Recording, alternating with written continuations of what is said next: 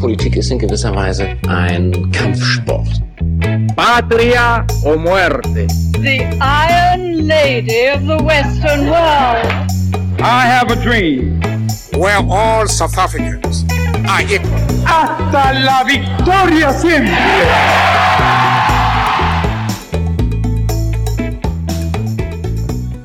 Und herzlich willkommen zu dieser Folge von Verzwickte Geschichte. Mein Name ist Christoph Halm, ich bin studierter Regionalwissenschaftler und unterhalte mich hier jede Woche mit dem Forscher und Historiker Dr. Christian Zwick über ein historisches Thema.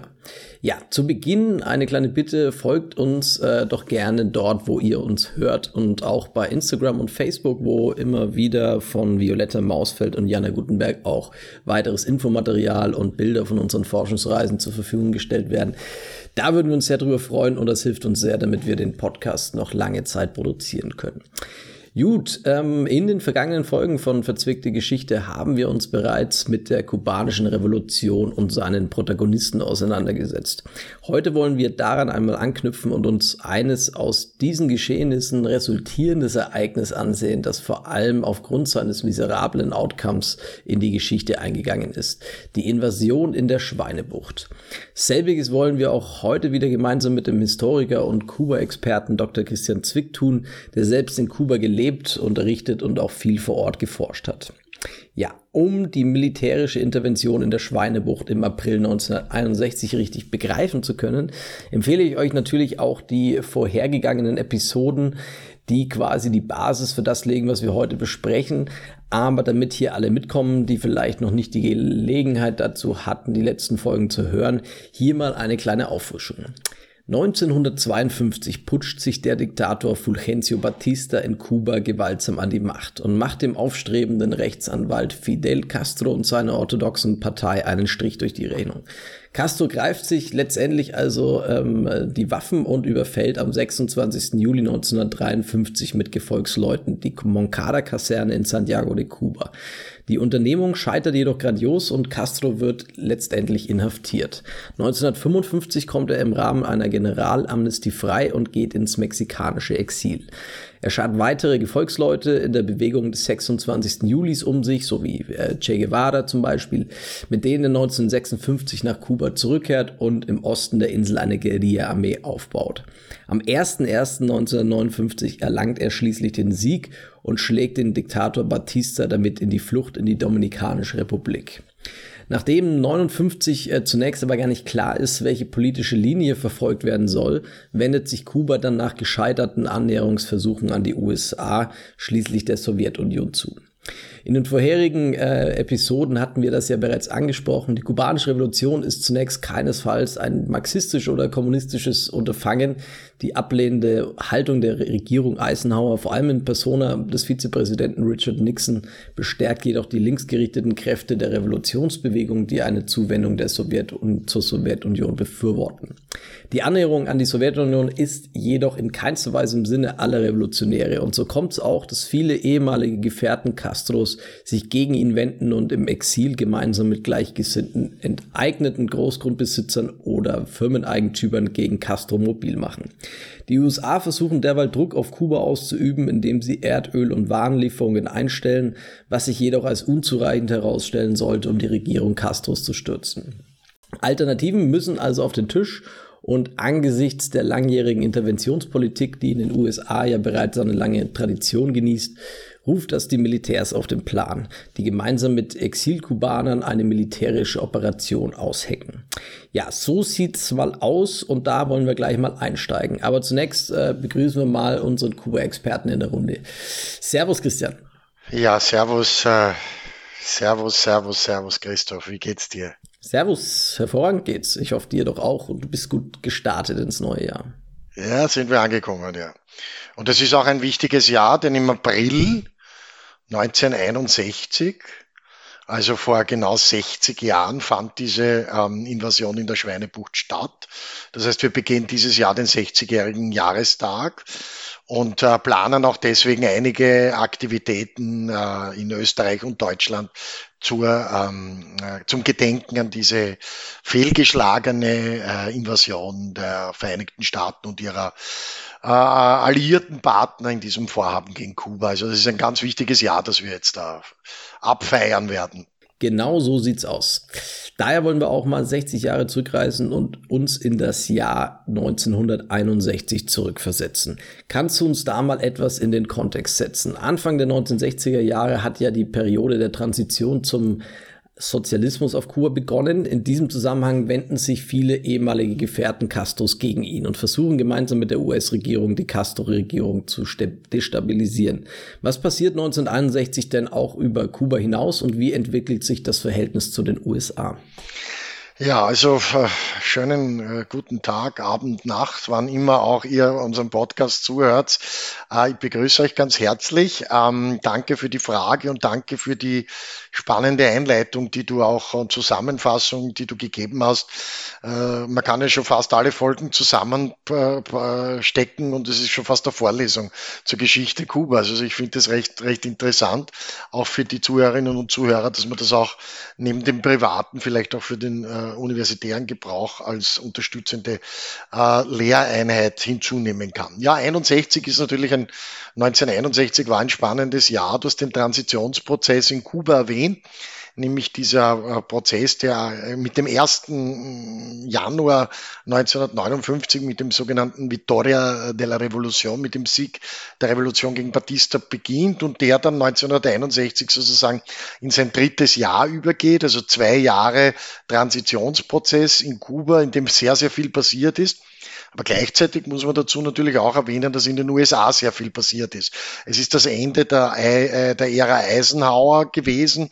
Es kommt ein ganz junger, knackiger, katholischer Demokrat an die Macht, John F. Kennedy, der äh, auch genau dasselbe wie der Fidel Castro schafft, nämlich medienmäßig das erste Mal sozusagen ein Medienpräsident wird und der ein, ein neues Konzept für Lateinamerika vorschlägt, nämlich die Allianz für den Fortschritt.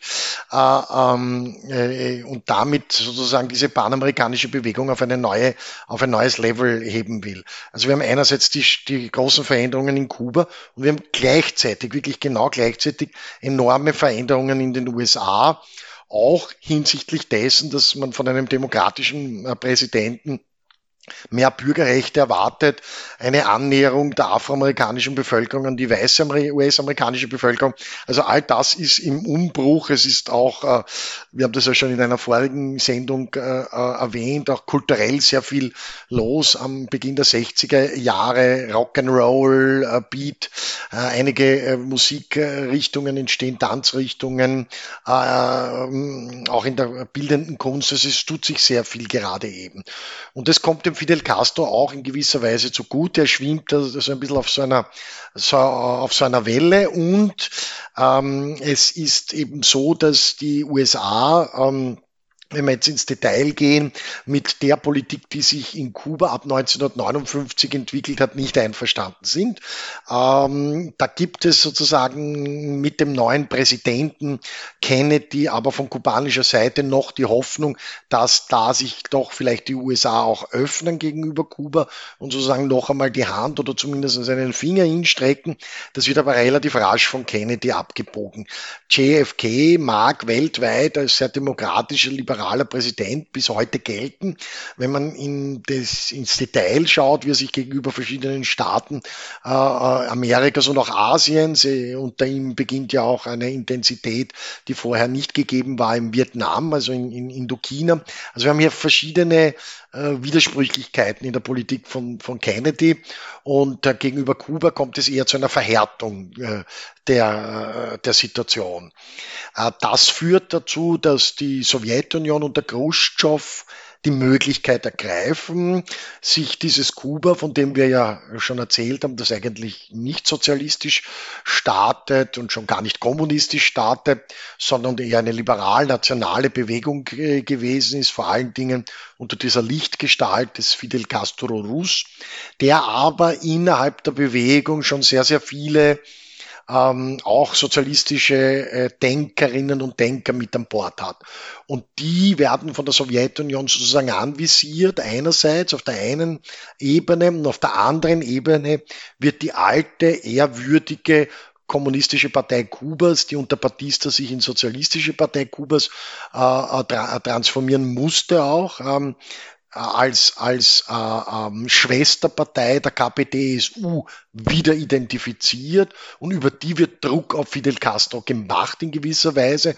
Und der Fidel Castro muss aufgrund dieses unglaublichen, vor allen Dingen ökonomischen Cuts, den die USA da vollziehen, nämlich die Kubaner von den Wirtschaftsbeziehungen abzunabeln, muss er den Weg mehr oder weniger in Richtung Sowjetunion gehen, um ökonomisch auch zu überleben. Er muss ja der Bevölkerung die versprochenen Maßnahmen äh, antipatistischer Politik ja auch äh, äh, umsetzen. Er muss die auch umsetzen. Und um sie umzusetzen, braucht er natürlich äh, so viel ökonomischen Rückhalt wie möglich. Und den kann er nicht mehr garantieren in dem Moment, wo die USA als Markt für Kuba völlig äh, äh, zusammenbrechen und damit äh, wird die Sowjetunion zum natürlichen, unter Anführungszeichen, natürlichen Partner für Kuba. Also nicht nur in Kuba passiert viel Anfang der 60er Jahre, sondern auch in den USA ist äh, allerhand los. Mit der Wahl von John F. Kennedy kommt nach dem steinharten Eisenhower ein junger, dynamischer, demokratischer Präsident ins Amt, mit dem auch viele Erwartungen unter anderem hinsichtlich der amerikanischen Bürgerrechte einhergehen. Auch Kennedy lehnt eine Zusammenarbeit mit Kuba allerdings kategorisch ab, was natürlich dazu führt, dass sich Kuba mehr und mehr der Sowjetunion unter Khrushchev äh, zuwendet. In Kuba und auch darüber hinaus gibt es aber, wie eingangs äh, schon erwähnt, einige Figuren, die gelinde gesagt nicht so ganz glücklich mit dieser Entwicklung sind und sich den Übergang Kubas in eine Demokratie anders vorgestellt haben. Diese Leute exilieren, falls sie nicht eh schon im Exil leben, ähm, und treffen bei der US-Regierung auf Gleichgesinnte, die ebenfalls ein kommunistisches Kuba unter Castro verhindern wollen.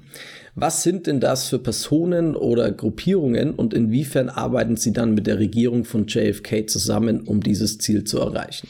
Ja, du weißt ja, ich tue, ich tue gerne ein bisschen ausholen bei solchen Fragen, um auch den Gesamtzusammenhang besser sichtbar zu machen. Also einerseits ist einmal ganz wichtig, dass Florida und Kuba äh, historisch gesehen eine Einheit immer gebildet haben.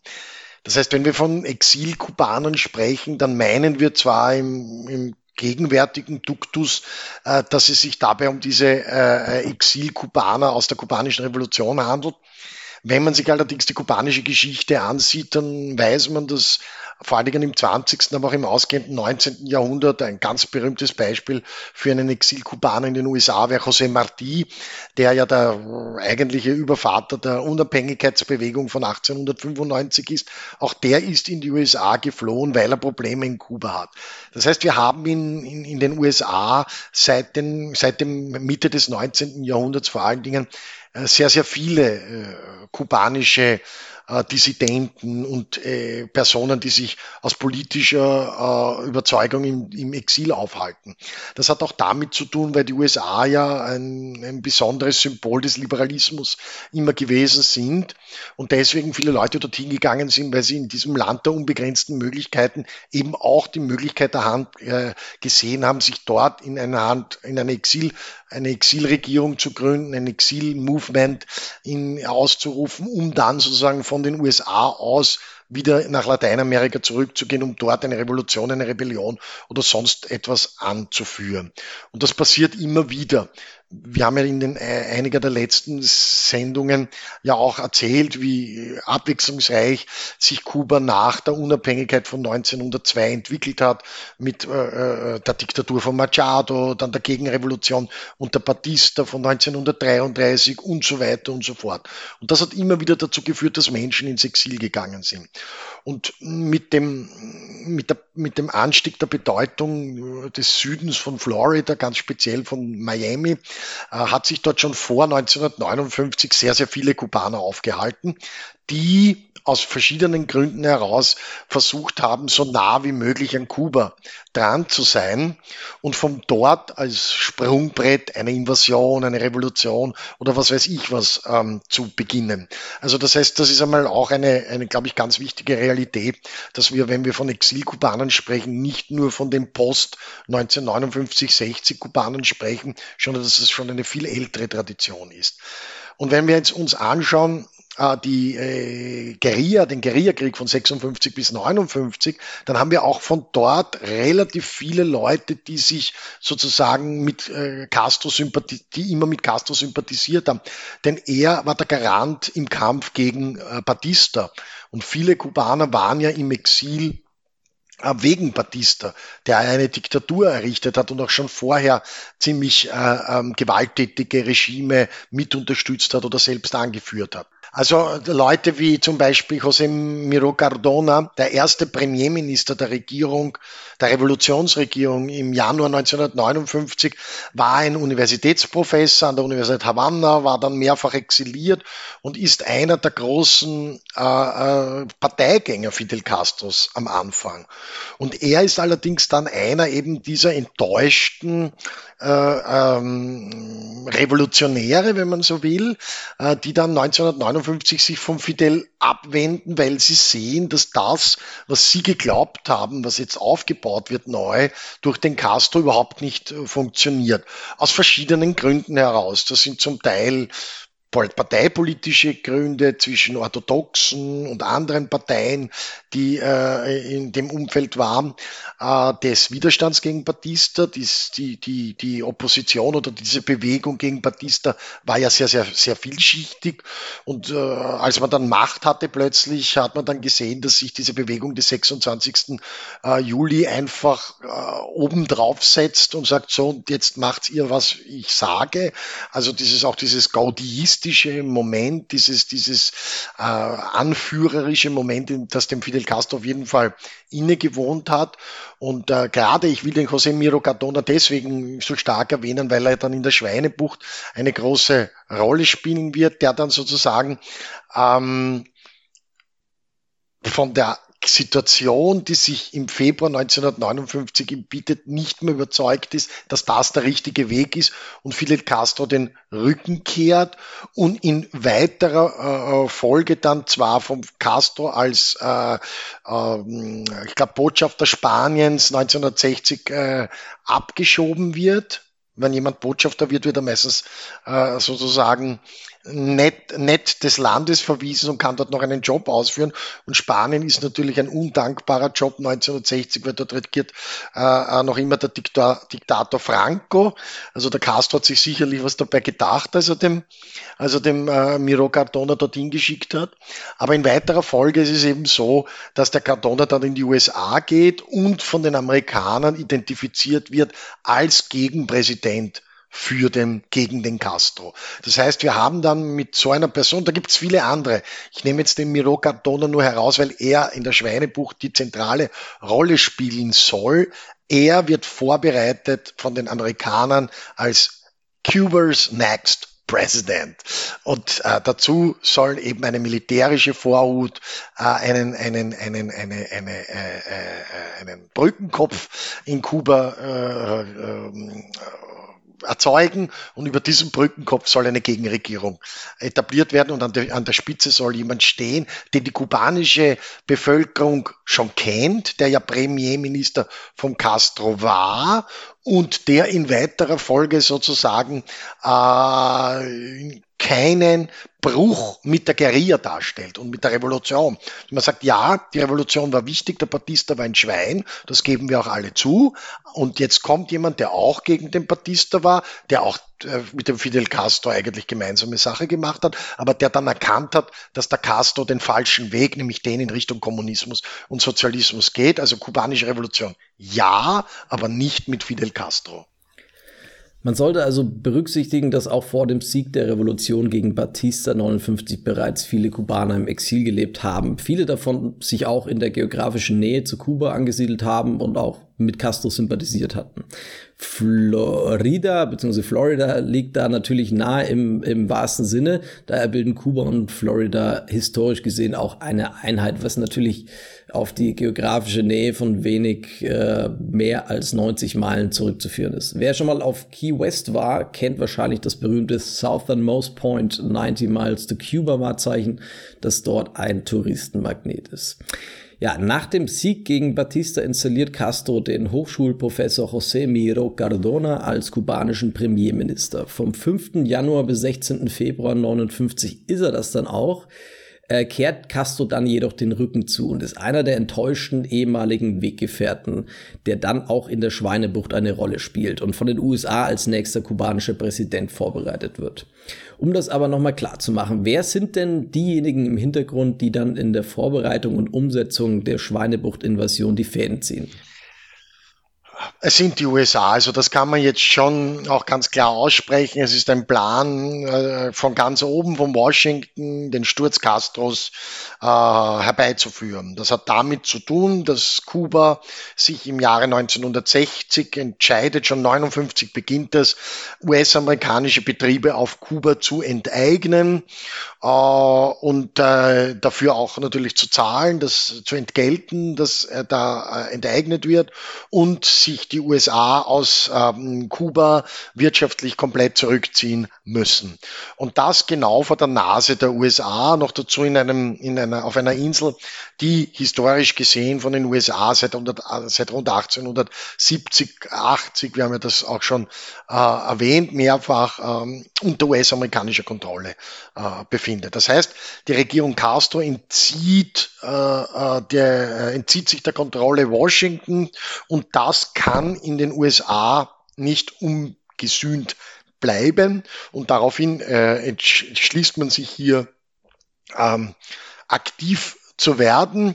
Und gleich nach dem Antritt äh, der Amtseinführung vom 20. Januar 1961 wird, äh, entscheidet sich Kennedy, äh, also rund vier Monate vor der Schweinebucht, eine derartige militärische Aktion mit Hilfe von ähm, Exilkubanern und anderen lateinamerikanischen äh, ähm, sagen wir mal auch Präsidenten und Regierungen, vor allen Dingen Zentralamerikas, hier im Fokus Honduras, also mit sozusagen mit den Bananenrepubliken, wenn man so will, die man noch recht gut unter Kontrolle hat, hier eine gemeinsame äh, multinationale Invasion in, in der Schweinebucht zu äh, beschließen.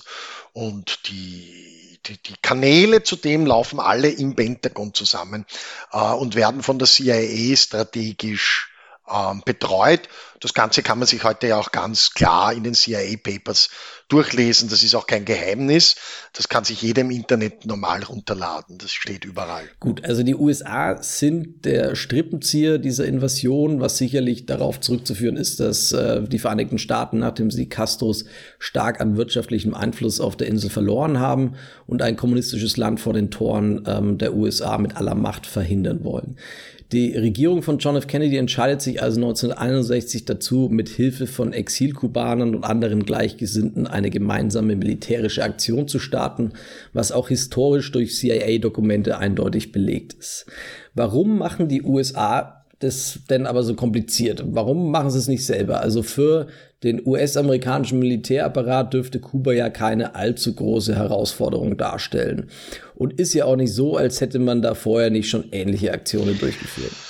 Naja, es liegt am Wesen Kennedys auf der einen Seite, der sozusagen den Stra demokratischen Strahlemann, den liberalen Mann, der sozusagen den harten ehemaligen Weltkriegsgeneral Eisenhower hier abgelöst hat und versucht sozusagen hier ein bisschen auf Softpower zu tun. Ich glaube, das ist auch so ein bisschen ein Zeitgeist, der damit verbunden ist in gewisser Weise.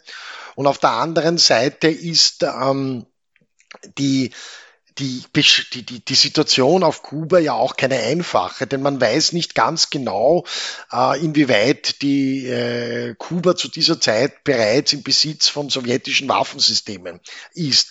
Was allerdings sich später herausstellen sollte, wie sehr oft bei solchen Invasionen, dass hier massiv übertrieben wurde von Massenvernichtungswaffen äh, im Irakkrieg, wissen wir ja das noch aus jüngerer Vergangenheit, wie hier auch getrickst wird, also äh, um das, um also diese Yankee-Tricks, die da angewendet werden. Also wird Kuba wird ein bisschen größer gemacht, als es ist. Es wird gefährlicher gemacht, als es ist. Wir sehen das ja immer an verschiedenen politischen Handlungen. Etwas wird gefährlicher dargestellt, als es wirklich ist. Äh, dieser Tage haben wir ja auch eine ähnliche äh, Entwicklung in diese Richtung. Also das heißt, wir haben hier äh, äh so etwas wie ein bisschen einen einen, eine, eine Bremsung drinnen und dann wissen wir auch eines nicht, wir wissen nicht, wie die Sowjetunion reagieren wird auf das. Also man muss schon hier ähm, die Kirche ein bisschen im Dorf lassen von Seiten Washingtons. Man weiß nicht, inwieweit sowjetische Raketensysteme, die zu dieser Zeit ja äh, ähm, auch schon existiert haben, äh, die Sowjetunion ist im Besitz von atomaren äh, Waffen äh, bis hin zu den ersten, in dieser Zeit auch zu den ersten Wasserstoffbombenversuchen, die geglückt sind, äh, mit einer extremen Sprengkraft der Sowjetunion. Also das Ganze soll so aussehen, wie wenn es nicht die USA wären, die hier angreifen, sondern eben die Lateinamerikaner sich selbst befreien äh, und den Castro ähm, entsorgen und gleichzeitig jemanden implementieren, der ja eigentlich eh, wie ich schon vorher gesagt habe, aus der Revolution selber kommt und auch ein Liberaler ist und der auch gegen den äh, Batista ist. Und wir haben ja das in Lateinamerika ein Phänomen, das allen Entwicklungsdiktaturen ja auch anheim ist, dass sie äh, durchaus auch eine Art sozialdemokratische äh, Politik fahren und die Demokraten liebäugeln ja auch mit so etwas wie Sozialdemokratie bis heute. Wir haben ja das auch am Kandidaten Bernie Sanders stark gesehen. Joe Biden gehört da natürlich nicht dazu. Und aber das alle, was alle verbindet und was ja auch die Sozialdemokratie schlussendlich verbindet, ist die Ablehnung des Kommunismus. Und da wird der Fidel Castro kommunistischer dargestellt, als er im Januar 1961 noch war, was natürlich am Ende des Tages herauskommt mit so einer, äh, mit so einem äh, äh, fehlgeschlagenen Unternehmen wie der Schweinebucht ist, dass der, dass der Fidel halt immer weiter in Richtung Kommunismus getrieben wurde. Gut, also den USA unter Kennedy ist es schon wichtig, hinsichtlich des Ost-West-Konfliktes den Schein zu wahren und hier nicht direkt selbst militärisch zu intervenieren. Unter anderem, da man auch nicht so recht wusste, wie die militärischen Fähigkeiten Kubas vor dem Hintergrund der Zusammenarbeit mit der Sowjetunion einzuschätzen sind und man denkt also am Ende, es wäre das Beste, wenn die Konterrevolution durch lateinamerikanische Kräfte selbst durchgeführt wird und nicht eben offiziell durch die USA. Diese Kräfte sollen also von den USA, insbesondere durch die CIA, entsprechend befähigt werden. Jetzt gehen wir mal ein bisschen in die Praxis und die militärische Vorbereitung der Invasion. Die Landung soll ja in der Playa Chiron, also der Schweinebucht, vorgenommen werden. Dort steht übrigens heute ein eindrucksvolles Museum. Wenn ihr mal vor Ort seid, schaut euch das auf jeden Fall mal an. Ist auch ein ziemlich schöner Strand tatsächlich äh, an der Schweinebucht. Da kann man sich auch gut ins Wasser werfen. Äh, mir war früher zum Beispiel nicht so ganz klar, welche Ausmaße diese Invasion annehmen sollte, weil das immer so ein bisschen lächerlich dargestellt wird. Aber ähm, die Landung in der Schweinebucht wurde ja zum Beispiel auch von massiven Luftschlägen auf der ganzen Insel begleitet. Wie genau und wo genau bereitet man sich denn auf diese Invasion vor und welche Dimension hatte das Ganze letztendlich? Naja, wie du schon richtig gesagt hast, also es geht hier nicht nur um eine, eine äh, Landung von Marinetruppen äh, in der sogenannten Playa de Chiron oder auch Schweinebucht genannt im zentralen Südwesten von Kuba. Das ist ein auch total schlecht ausgewähltes äh, äh, Landeoperationsgebiet. Auf das werden wir aber nachher noch dazukommen. Also der Dilettantismus ist hier äh, nicht nur was die Moncada-Kaserne betrifft und den Fidel Castro. Also das dürfte in der kubanischen Militärgeschichte eine, eine schon fast eine Tradition sein. Aber gut, sondern es ist auch eine Luft, ähm, ein Luftangriff unterstützt. Also es gibt Bombardierungen, nicht nur was die Schweinebucht äh, betrifft, sondern es gibt auch äh, die, auch Havanna wurde bombardiert, ähm, auch Santiago de Cuba wurde bombardiert. Äh, ähm, also es gibt hier durchaus auch Bombardements kubanischer Städte, die einhergegangen sind mit der Landung der also mit einherging mit den Landungstruppen äh, dieser Brigade 2506, die ungefähr 1143 Mann waren. Das ist ja nur die Vorhut, das hätte ja nur die, das war ja nur die Vorhut, die sozusagen den Brückenkopf installieren sollte und das hat schon nicht äh, funktioniert, aber auf das werden wir noch später vielleicht eingehen. Wo sind die Leute ausgebildet worden? Ja, die Amerikaner waren schlau, die wollten das nicht auf ihrem eigenen kontinentalen Boden machen, sondern haben, wie ich das schon vorher äh, gesagt habe, ähm, in Panama, vor allen Dingen in der Panama-Kanalzone, hier in der Escuela de las Americas, wir haben ja die School of Americas schon in einer Folge abgehandelt, in einer unserer besten Folgen, möchte ich auch dazu sagen. Und dann natürlich, für sowas eignet sich immer Puerto Rico. Puerto Rico gehört zwar den USA, aber nicht wirklich oder doch oder schon. Wir wissen es nicht ganz genau. Wenn es gerade passt, passt es ihnen, dann ist es ein Teil der USA. Wenn es um Musik geht und wenn es um, um, um Basketballhelden oder Baseballhelden geht, dann ist es USA. Äh, ansonsten ist es irgendetwas. Und Nicaragua und vor allen Dingen Guatemala.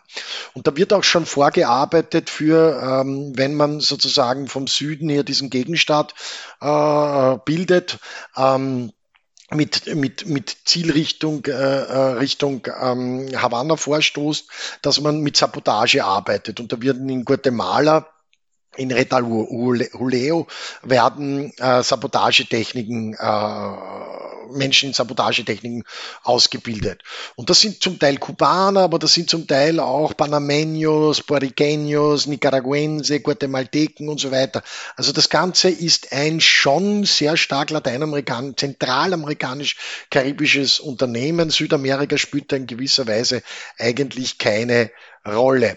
Und äh, diese Invasion wird dann unter dem Codenamen Operation Zapata, also auch hier nimmt man sich einen Helden der mexikanischen Revolution, Emiliano Zapata. Das klingt alles ein bisschen, wie wir das kennen aus den Nullerjahren des 21. Jahrhunderts mit den orangen Revolutionen in der Ukraine und so weiter, wenn dann irgendwelche äh, äh, von den USA unterstützte Demonstranten mit Che Guevara-Fahnen herumgehen und man glaubt, das sind irgendwelche linken äh, Demonstranten. Also man, man äh, nimmt da ganz bewusst Symboliken aus dem Widerstand, aus dem lateinamerikanischen äh, Widerstand heraus und das Ganze lässt man sich auch noch finanzieren von der kubanischen und lateinamerikanischen Mafia und mit Drogengeldern und so weiter. Also das Ganze ist so eine, eine, eine Mischung aus krimineller Energie, politisch rechtem Gedankengut, ähm, gepaart mit frustrierten, aus dem Castro-Apparat ausgeschlossenen ähm, äh, Parteigängern der Orthodoxen und der Authenticos, dieser alten Parteien, die sich gedacht haben, mit dem Fidel Castro werden sie sozusagen wieder an die Macht zurückgeführt. Und der hat gesagt, ihr habt nicht mitgekämpft in der Guerilla, ihr habt immer gesagt, das wird nicht funktionieren, ihr habt mich nie unterstützt. Und jetzt wollt ihr aber sozusagen an den, an den Kuchen euch vergreifen. Und da war er ziemlich äh, ähm, radikal, was das betrifft, übrigens auch gegenüber der sozialistischen, also kommunistischen Partei, die sich erst ganz am Schluss der Guerilla, wir haben ja das schon einmal erzählt, sich erst der, der Guerilla angeschlossen hat oder dem Widerstand angeschlossen hat und die jetzt sozusagen auch die Hand aufgehalten haben und gesagt haben, wir wollen auch daran teilnehmen. Und der Fidel hat eigentlich gesagt, nein, auch ihr nicht. Also wenn, dann mache ich das nur mit meinen getreuen Leuten aus der, aus der Guerilla, aus dem Movimiento 26 de Julio. Und das ist ja auch einer der Erfolge, warum es die Revolution bis heute gibt, weil sie sich eben auf diesen starken Kern ähm, äh, limitiert hat. Aber da geht die Rechnung gegenüber der kommunistischen Partei eben nicht auf, weil der Druck der Sowjetunion äh, dann so stark wird, diese Leute in die Regierung hineinzunehmen als Gegenleistung dafür, dass die Sowjetunion Kuba unterstützen wird. Und das führt in weiterer Folge noch zu mehr Auswanderung nach USA oder nach Mexiko oder wo auch immer. Und unter diesen frustrierten Menschen der Jahre 1960, 61 finden wir dann auch viele, die diese Schweinebucht mit unterstützen.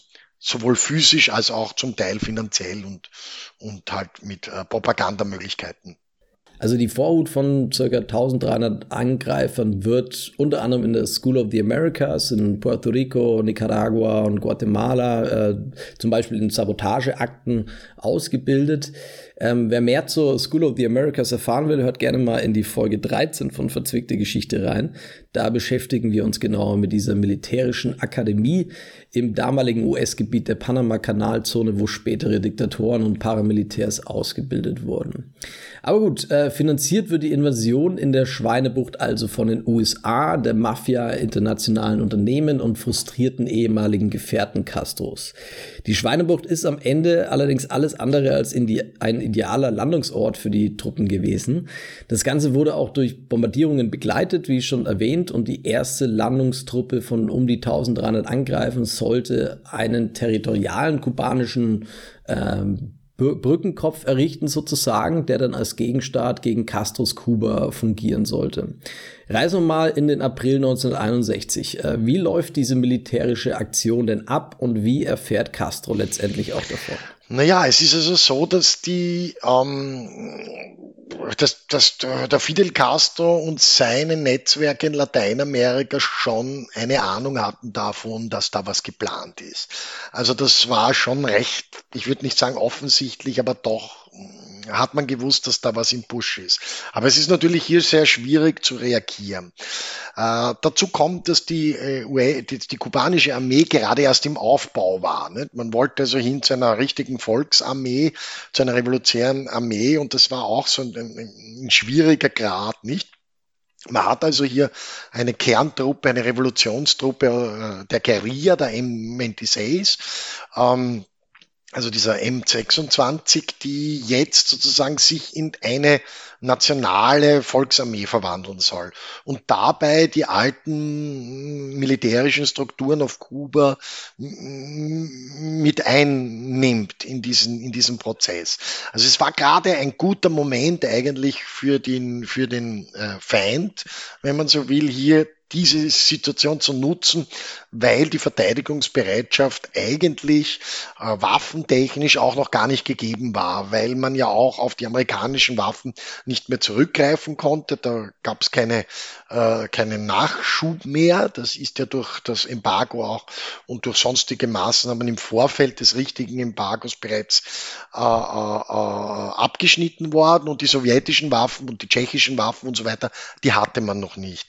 Also das ist einmal der eine Punkt. Das, der andere Punkt war, dass man gesagt hat, man will schnell von Seiten des kubanischen Revolutionsrates, also das ist dieser neue Rat, der sich da in Miami organisiert hat. Da haben wir wieder drinnen, also äh, äh, Consejo Revolucionario Cubano, also da ist auch diese, diese Idee der Revolution wieder drinnen. Also man spielt noch immer auch von Gegenseite mit, mit der Revolution. Man sieht sich ja auch, diese Leute sehen sich ja auch als Revolutionäre und zum Teil waren sie das ja auch, bis sie sozusagen diese Enttäuschung durch Castro und seinen engsten Zirkel erlebt haben. Und äh, das, die Idee war, dass man so vom Süden kommt in, diese, äh, in dieses Sumpfgebiet der Ciénaga de Zapata hinein. Deswegen hat man das äh, äh, möglicherweise äh, auch Zapata genannt und nicht nur wegen des äh, mexikanischen Heldens. Fällt mir aber jetzt gerade ein, wenn ich mich erinnere, dass ja der Name Ciénaga de Zapata heißt. Zapata ist jetzt nicht so ein unüblicher Name in, in Mexiko und Kuba. Die beiden Staaten haben ja auch äh, viele Gemeinsamkeiten, die wir auch schon öfter im Podcast erwähnt haben. Und dabei soll sich sozusagen über äh, äh, Chiron, den Ort Chiron, ein Gegenstaat entwickeln. Und dieser Gegenstaat soll dann plötzlich von Kennedy anerkannt werden und sozusagen ein, ein, ein, ein anerkannter Gegenpräsident, äh, so wie wir das jetzt in Venezuela haben mit dem Präsidenten Guaido. Also dieses ähnliche Modell soll auch hier passieren, nur dass es in Venezuela keine Territorialität hinter dem Präsidenten Guaido gibt, während es hinter dem äh, äh, Miro Cardona auch eine Territorialität eben gibt, die sich dann schnell ausbreitet über die gesamte Insel. Also das war die Idee, Landungsbrücken, Landungstruppen zu schicken und dann auch den Moment, äh, äh, nutzen, um die nächstliegende größere Stadt, nämlich Cienfuegos, anzugreifen und dort dann sozusagen auch einen neuen, einen Fokus. Also im Prinzip ein ähnliches Modell wie es der Castro mit der Sierra Maestra hätte man dann über Cienfuegos und die Sierra Escambray ähm, äh, aufbauen sollen. Und äh, damit und dann hätte man sozusagen den Widerstand der Bevölkerung, äh, den lokalen gebrochen und dann ist sozusagen der Marsch auf Havanna nur noch eine, eine, eine Makulatur. Also eigentlich war es aus der Sicht der USA bzw. der Exilkubaner eine ganz gute Zeit für eine Invasion, da es um die Verteidigungsfähigkeiten Kubas noch nicht sehr gut bestellt war. Da war man sich allerdings in den USA nicht so hundertprozentig sicher, glaube ich.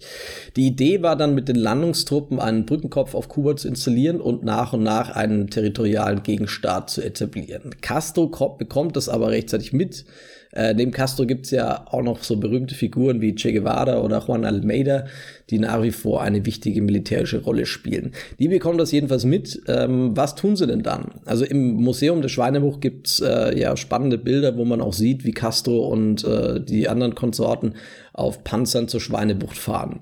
Mehrere Städte und Militäranlagen auf Kuba wurden also ja schon bombardiert und in der Schweinebucht landen Truppen. Wie läuft das genau ab? Und äh, wie muss ich mir die militärische Reaktion Castros auch vorstellen? Na, einerseits ist es einmal so, dass der Kennedy am 14. April diesem CIA-Plan zustimmen muss. Und damit ist der Startschuss gegeben. Äh, es werden amerikanische Flugzeuge äh, von amerikanischen, äh, ähm, von Flugplätzen in Honduras äh, und ich glaube auch in Guatemala, aber bin ich mir jetzt nicht ganz sicher, aber in Honduras, das weiß ich, starten. Diese Flugzeuge werden von US-amerikanischen Symbolen befreit. Also die schauen nicht aus wie amerikanische Flugzeuge, sind aber amerikanische Flugzeuge und drinnen sitzen auch amerikanische Piloten. Das wird bis jetzt äh, bestritten, aber das ist also auch äh, durch die Papers schon äh, äh, mehr oder weniger äh, zugegeben oder es sind schnell ausgebildete äh, Lateinamerikaner, die in diesen äh, Flugzeugen drinnen sitzen. Das ist ähnlich wie das die, die Amerikaner dann im Vietnamkrieg auch gemacht haben, indem sie verschiedene Ethnien herausgenommen haben, die schnell ausgebildet haben und in Flugzeuge äh, gesetzt haben. Also das ist einer schon der Gründe, warum das nicht wirklich funktioniert hat, ist, dass diese Flugzeuge zum Teil von Leuten geflogen wurden, die nicht wirklich fliegen konnten, die auch auch keine Erfahrungen in der Flugabwehr, äh, im, in, in, im Flugbetrieb hatten. Und äh, es, am 15. April 1961 beginnt die Invasion mit der Bombardierung von Flugplätzen in Kuba. Und das ist eigentlich schon der Startschuss gewesen für ein Defensivkonzept, das der Fidel Castro schon, wie du vorher richtig gesagt hast, vor allen Dingen über seinen Bruder Raul, es ist die Stunde vom Raul Castro eigentlich, viel mehr als von allen anderen. Das ist eigentlich das, äh, was den Raul berühmt gemacht gemacht hat. Er übernimmt sozusagen hier diese taktischen Meisterleistungen, teilt das Land in verschiedene Zonen aus. Der, der, der Che Guevara kommt in den Westen übrigens, in die Region Pina del Rio. Alameda ist im Zentrum. Also, und es, es, es wird dann sofort äh, rasch eine Volksfront Richtung, äh, äh Richtung Chiron geschickt und das geht dann eigentlich innerhalb von zwei Tagen, muss man sagen. Also ich glaube, der weiteste, das weiteste Vordringen der, der eines, eines kleinen Zuges dieser, dieser äh, Konterrevolutionäre kommt äh, 18 Kilometer oder 20 Kilometer circa in dem Bereich stoßen die in das Land vor, werden aber von der Seite abgeschnitten. Noch dazu kommt, dass es ja Sumpflandschaft ist. Also man kann dort auch gar nicht jetzt im großen großen Sinne operieren. Also auch das ist sehr schlecht gewählt. Die Playa Chiron galt ja seit Jahrhunderten als das große Schmuggel ein, ein, ein, ein Tor, Einfallstor äh, und die Schweine, die da reingeschmuggelt wurden, deswegen heißt sie auch Schweinebucht, äh, haben eine lange Tradition. Also das ist, das, wurde deswegen gewählt, weil es so unzugänglich ist, dass man dort Schmuggelhandel clandestin in der Dämmerung, in der Nacht äh, bewerkstelligen kann. Aber als militärisches Aufmarschgebiet ist das ganz schlecht. Äh, die Sümpfe waren auch oft äh, ähm, Rückzugsgebiet für entlaufene Sklaven, für sogenannte Cimarrones. Also das Ganze ist einfach auch komplett schlecht gewählt geworden und deswegen funktioniert es nicht. Und auf der anderen Seite muss man auch noch sagen, die Bevölkerung Kubas sieht das auch als Angriff auf ihre Revolution und verteidigt ihre Revolution. Also ein ähnliches Verhalten wie bei der französischen Revolution, dass also die eigene Bevölkerung das als Angriff auf nicht auf Kuba sieht, sondern ein Angriff auf die Revolution in Kuba. Und das ist vielleicht eines auch der Erfolgskonzepte in den folgenden Jahren, warum die kubanische Revolution überhaupt so einen Erfolg hat und überleben kann, ist dieser Angriff in der Schweinebucht. Der Angriff startet also, die Flugzeuge für die Bombardierungen werden allerdings von wenig erfahrenen Piloten geflogen und die unzugängliche Schweinebucht ist nicht unbedingt ein idealer Ort, um mit Truppen zu landen. Raúl Castro übernimmt die Verteidigung, teilt das Land in verschiedene Zonen auf, schickt Truppen los und kann den schlecht vorbereiteten Versuch recht schnell im Keim ersticken. Dazu kommt noch, dass die Bevölkerung vor Ort sich nicht unbedingt über die Invasion gefreut hat und ihre Revolution natürlich auch verteidigen will. Die Invasion scheitert also am Ende katastrophal. Was passiert denn mit den Angreifern und den gefangen genommenen Soldaten in der weiteren Folge? Na, vielleicht ganz kurz nur zusammenfassend noch, also diese Brigade 2506 sind insgesamt etwa 1300 Personen, die dann dort landen unter dem Kommando von zwei CIA-Beamten und äh, im, im, im, in der Etappe hinten warten US-amerikanische Marineschiffe. Also die US-Marine ist sozusagen, greift zwar nicht direkt in den Krieg ein, aber bleibt sozusagen in der Etappe. Somit sind sie natürlich auch Kriegsteilnehmerinnen, auch wenn das jetzt nicht so, so klingt. Und äh, die Luftüberlegenheit äh, wäre gegeben gewesen, weil wie gesagt die Batista-Luftwaffe sehr schlecht und die, die, die Flugzeuge zum Teil schrottreif bereits waren. Ich möchte auch noch sagen, dass äh, ähm, die Napalm angewendet wurde in der Schweinebucht und dass es natürlich auch mit Kriegsverbrechen einhergeht. Also das alles möchte ich noch einmal gesagt haben, also dass das jetzt nicht nur eine Komödie, eine Komödie war, weil es ja wirklich auch dilettantisch war, sondern dass da auch zahlreiche Kubanerinnen und Kubaner gestorben sind dabei.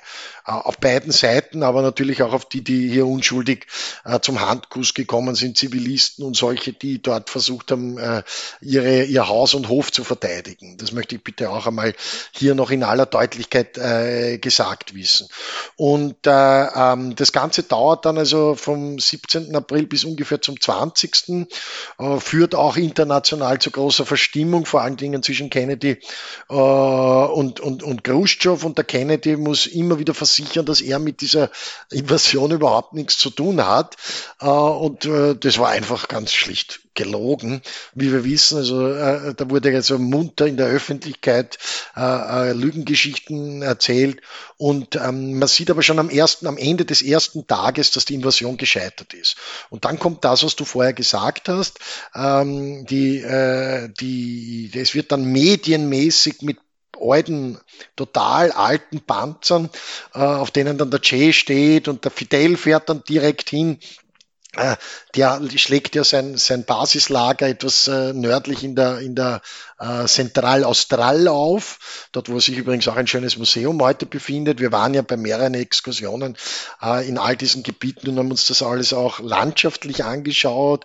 Wenn man dort ist, versteht man auch, warum das nicht funktionieren konnte äh, und äh, warum auch selbst der Strand selbst schon schlecht gewählt ist. Ähm, übrigens heute nicht so besonders schön durch eine Betonmauer äh, äh, als Wellenbrecher gegen mögliche Tsunamis aus Erdbeben, die äh, von Jamaika aus vielleicht darüber kommen könnten. Äh, trotz alledem, also es ist ähm, äh, äh, alles aufgebaut auf diesem Überraschungseffekt und dieser Überraschungseffekt kann nicht funktionieren, weil in der Gegend keine Überraschung möglich ist. Und das hat zum Teil auch natürlich mit dem Howard Hunt zu tun, dem CIA-Strategen dieser Operation der ja dann auch später in der Watergate-Affäre ein trauriges, äh, eine traurige Gestalt abgibt. Die Menschen, denen man habhaft werden kann, also diesen Konterrevolutionären, die werden eingesperrt äh, in, in, in Militärgefängnisse und denen werden Militärgerichte äh, zu sehr langen Haftstrafen werden die dann aufgebrummt. Das mag jetzt interessant äh, erscheinen, warum man die nicht so wie 59 die Batista-Leute äh, abknallt, sage ich jetzt einmal ganz trivial, Todesurteile hier verhängt. Ich glaube, es gab schon ein, zwei Todesurteile, da bin ich mir aber jetzt nicht einmal ganz sicher, sondern man nimmt hier das Pfand. Und das ist eine typische Fidel Castro-Idee. Er beginnt dann in den, in den darauffolgenden Jahren für viel Geld diese äh, Konterrevolutionäre an die USA zu verkaufen.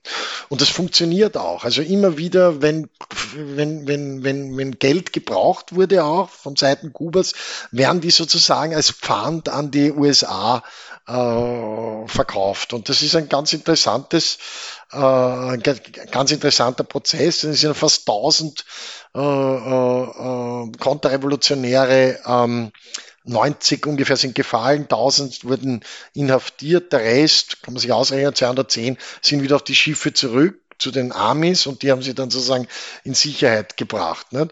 Und der Castro hat also diese, ja, wenn man so will, Lösegeldforderungen dann nicht nur in Geld äh, umgemünzt, sondern auch in Medikamente und in Nahrungsmittel durch die USA, so dass auch während des Embargos die USA, äh, und zwar in, in, in, von Fidel natürlich sehr äh, ausgekosteten medialen Inszenierungen dann Kuba äh, ähm, diese äh, Hilfslieferungen ähm, gegen die äh, gegen diese Lösegeldforderungen äh, spruchhaft machen mussten. Gut, also bereits in den ersten Tagen wird also klar, dass die Invasion gescheitert ist. Es gibt um die 100 Tote, auch Zivilisten kommen natürlich zu Schaden und über 1000 Personen werden gefangen genommen. John F. Kennedy kommt dann recht rasch in politische Erklärungsnöte und weist zunächst mal jede Schuld von sich. Später gibt er dann allerdings zu, dass die USA durchaus in erheblichem Maße involviert waren, was ja auch dann die CIA-Dokumente später belegen sollten. Die Gefangenen werden nicht, wie man vielleicht annehmen könnte, erschossen, äh, wie es auch nach der Revolution ähm, teilweise der Fall war, also nach der, äh, dem Sieg der Guerilla gegen Batista aber einige wenige ähm, werden erschossen am Ende des Tages. Äh, der Rest wird sozusagen als Faustpfand eingesetzt und nach und nach von Castro an die USA für viele Millionen Dollar Nahrungsmittel und Gerätschaften wie Traktoren und sowas äh, verkauft. In Retrospektive ist das Ganze ja eines der größten Peinlichkeiten der US-amerikanischen Militärgeschichte. Was hat die Aktion denn für Folgen für die USA? Wie stand sie danach international da und wie am Ende auch Kuba? Und Kuba hat sich ja enorm gut behaupten können eigentlich äh, mit diesem Ergebnis, oder? Ja, das, da hast du eh eigentlich schon alles gesagt. Also auf der einen Seite stehen die USA da wie begossene Pudeln. Der Kennedy versucht in jeder Ansprache zu sagen, er hat mit der ganzen Sache nichts zu tun tun. Geheimunternehmungen der USA würde es nicht geben. Und wenn es solche gegeben hat, dann waren sie noch vom Eisenhower geplant und von den bösen Republikanern. Auch dieser Bruch Republikaner, Demokraten, der geht dann, den, den wir ja jetzt mit Trump und Biden in, in einem, wieder in einer Hochphase haben. Das ist also dieser Zeit auch. Spitze das eher zwischen Kennedy und Nixon. Ab der Eisenhower zieht sich ja wirklich sozusagen in die Pension zurück. Auch in der, innerhalb der CIA kommt es zu Umstrukturierungen. Keiner bleibt mehr auf seinem Platz und äh, es müssen also mehrere Leute äh, gehen. Es werden Leute entlassen. Also in den USA ist das kein besonders positiver äh, Entwicklung. Trotz alledem schadet es insgesamt dem Kennedy innerhalb der USA nur relativ wenig. Wer macht das also durch sein fesches Aussehen und durch seine fesche Frau äh, äh, in, in, in verschiedenen Magazinen und Fernsehen und mit aller möglichen Hilfe einer medialen Welt der frühen 60er Jahre weit.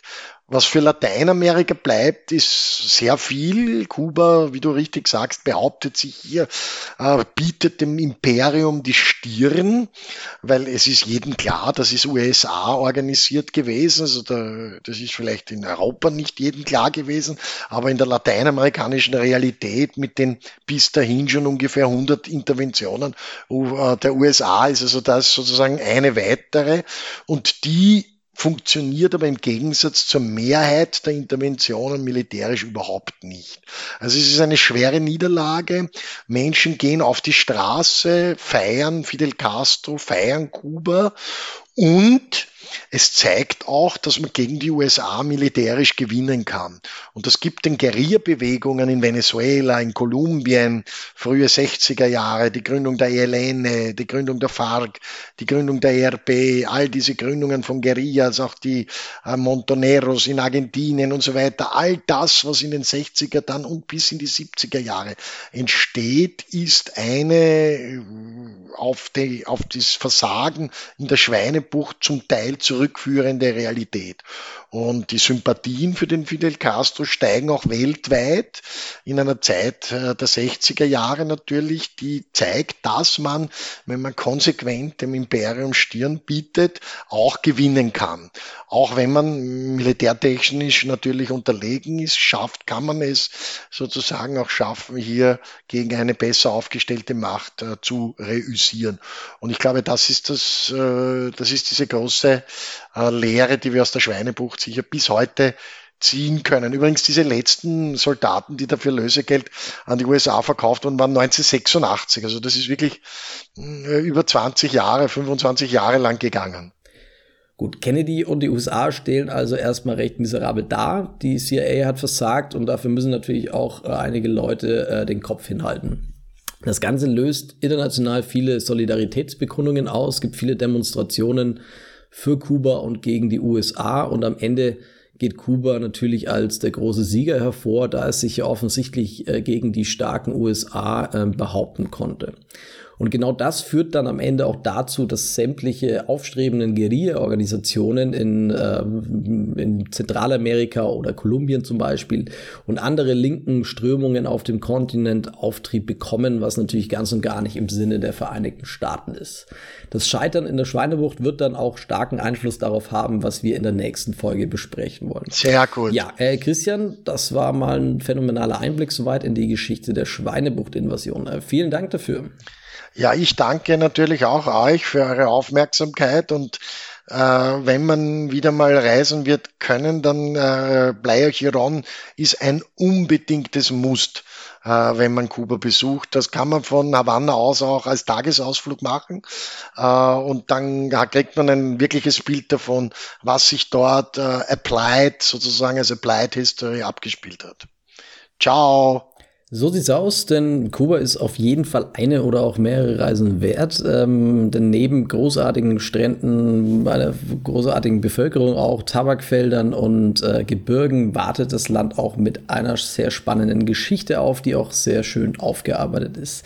Fahrt auf jeden Fall mal hin. Äh, auf Instagram und Facebook bekommt ihr schon mal einen Eindruck von der Insel. Da stellen nämlich die Kolleginnen Jana Gutenberg und Violette Mausfeld weitere Bilder von unseren Forschungsreisen und auch weitere Informationen Informationen bereit. Schaut da gerne mal rein und folgt uns auch dort und wo auch immer es Podcasts gibt. Da freuen wir uns drüber. Und auch in der nächsten Folge von Verzwickte Geschichte bleiben wir auf Kuba und widmen uns einem Ereignis, das im Oktober 1962 die Welt so nah wie nie zuvor und auch nie wieder danach an den Rande eines Atomkriegs gebracht hat.